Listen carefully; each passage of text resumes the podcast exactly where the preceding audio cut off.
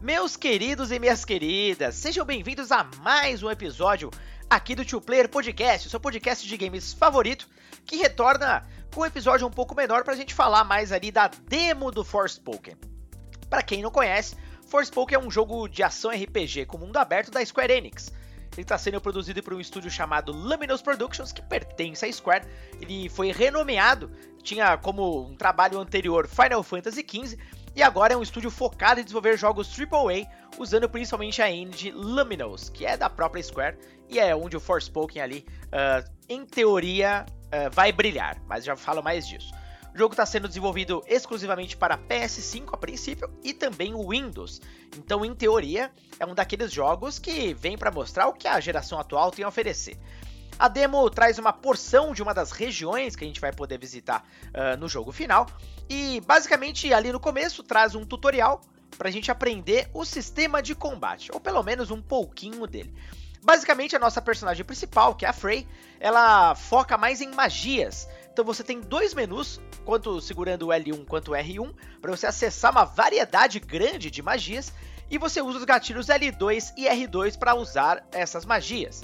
É, particularmente falando, eu não sou muito fã de usar os gatilhos como uh, botões para ataque, principalmente em jogos uh, focados em ação, me cansa um pouco.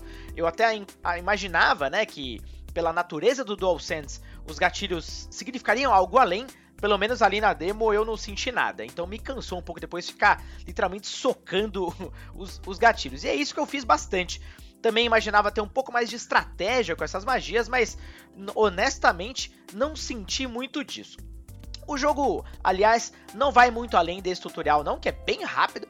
Depois ele simplesmente manda assim, ó, te vira, faz o que você puder aí no mapa, que apresenta algumas missõezinhas ali pro jogador, você completando essas missões acaba a demo. Se você não completar as missões, pode ali gastar o tempo que quiser uh, num mapa que particularmente uh, aumentou um pouco do, do medo que eu tinha, pelo menos desde todas as apresentações que eu assisti do game, que é trazer um mapa enorme, mas completamente vazio, sem muita vida.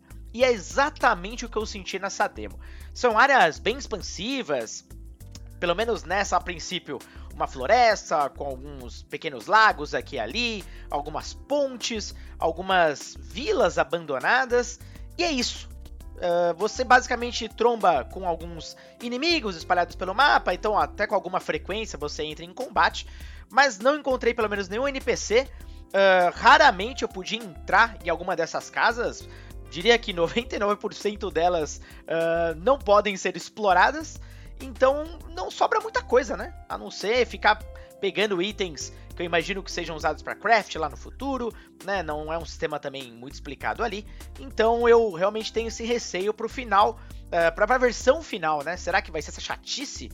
Ou realmente a demo simplesmente estava ali pra gente conhecer um pouco mais do combate? Pelo menos assim espero.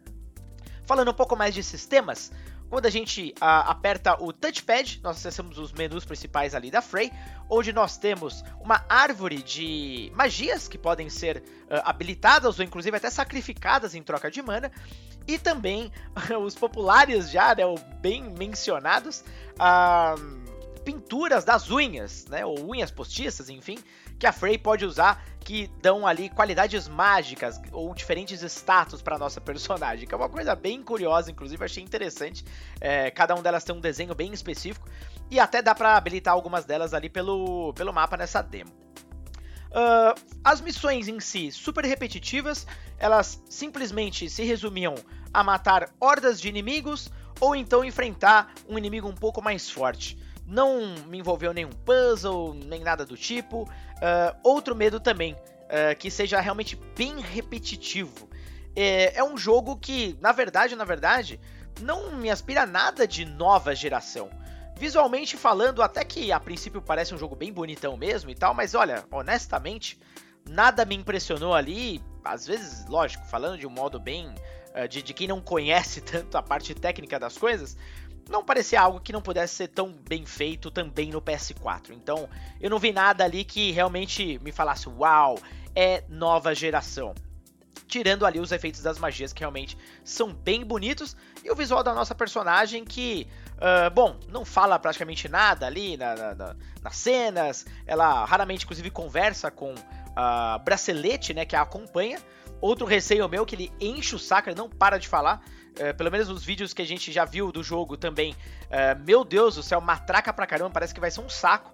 Mas é isso. Uh, eu acho que deu para entender que, em resumo, a demo, se for realmente o reflexo do que é o game, galera, acabamos de economizar mais de 300 reais. Porque, olha, comprar jogo já não tá barato. Comprar jogo uh, bem mais ou menos, não dá, né? E honestamente, se você escutou, e se você não escutou, escute logo depois desse episódio o nosso 2P Awards. Uh, Forspoken tem grandes chances de entrar na categoria jogo medíocre do ano na próxima uh, temporada do nosso prêmio. Bom, gente, é meio que isso. Eu queria saber o que, que vocês acharam. Nem o próprio parkour, que era também um grande focos do jogo, uh, cara, não vi nada demais. Uh, você segura o círculo para dar uma, uma corrida maior, né? Ele tem meio que um boost ali na Frey, mas mesmo isso tem uma barra de stamina, então ele é bem limitado e termina bem rápido. Uh, tem um pequeno delay ali nos movimentos. Eu senti, parece que tem um segundo de atraso em tudo que você faz, até para virar personagem é esquisito. Então, assim, realmente, para mim, falta bastante polimento. E levando em consideração que esse jogo chega no mês que vem, olha. Ai, ai, ai, viu? Acho que essa demo jogou bastante contra Forspoken. Galera, eu vou ficando por aqui. Uh, não quero ser tão pessimista, realmente estava um pouco animada para um jogo um pouco diferente da Square, arriscando coisas novas, mas olha, o que eu vi ali não me animou nem um pouco. Ó, não esquece de seguir a gente aqui no Spotify ou no seu agregador de podcasts de preferência. E claro, agora lá no Instagram, no arroba TwoPlayerPodcast, para você acompanhar as novidades dos novos episódios e interagir com a gente. Beleza? Não esquece de falar para nós lá o que você achou do game, hein? Um grande abraço a todos e até o próximo episódio.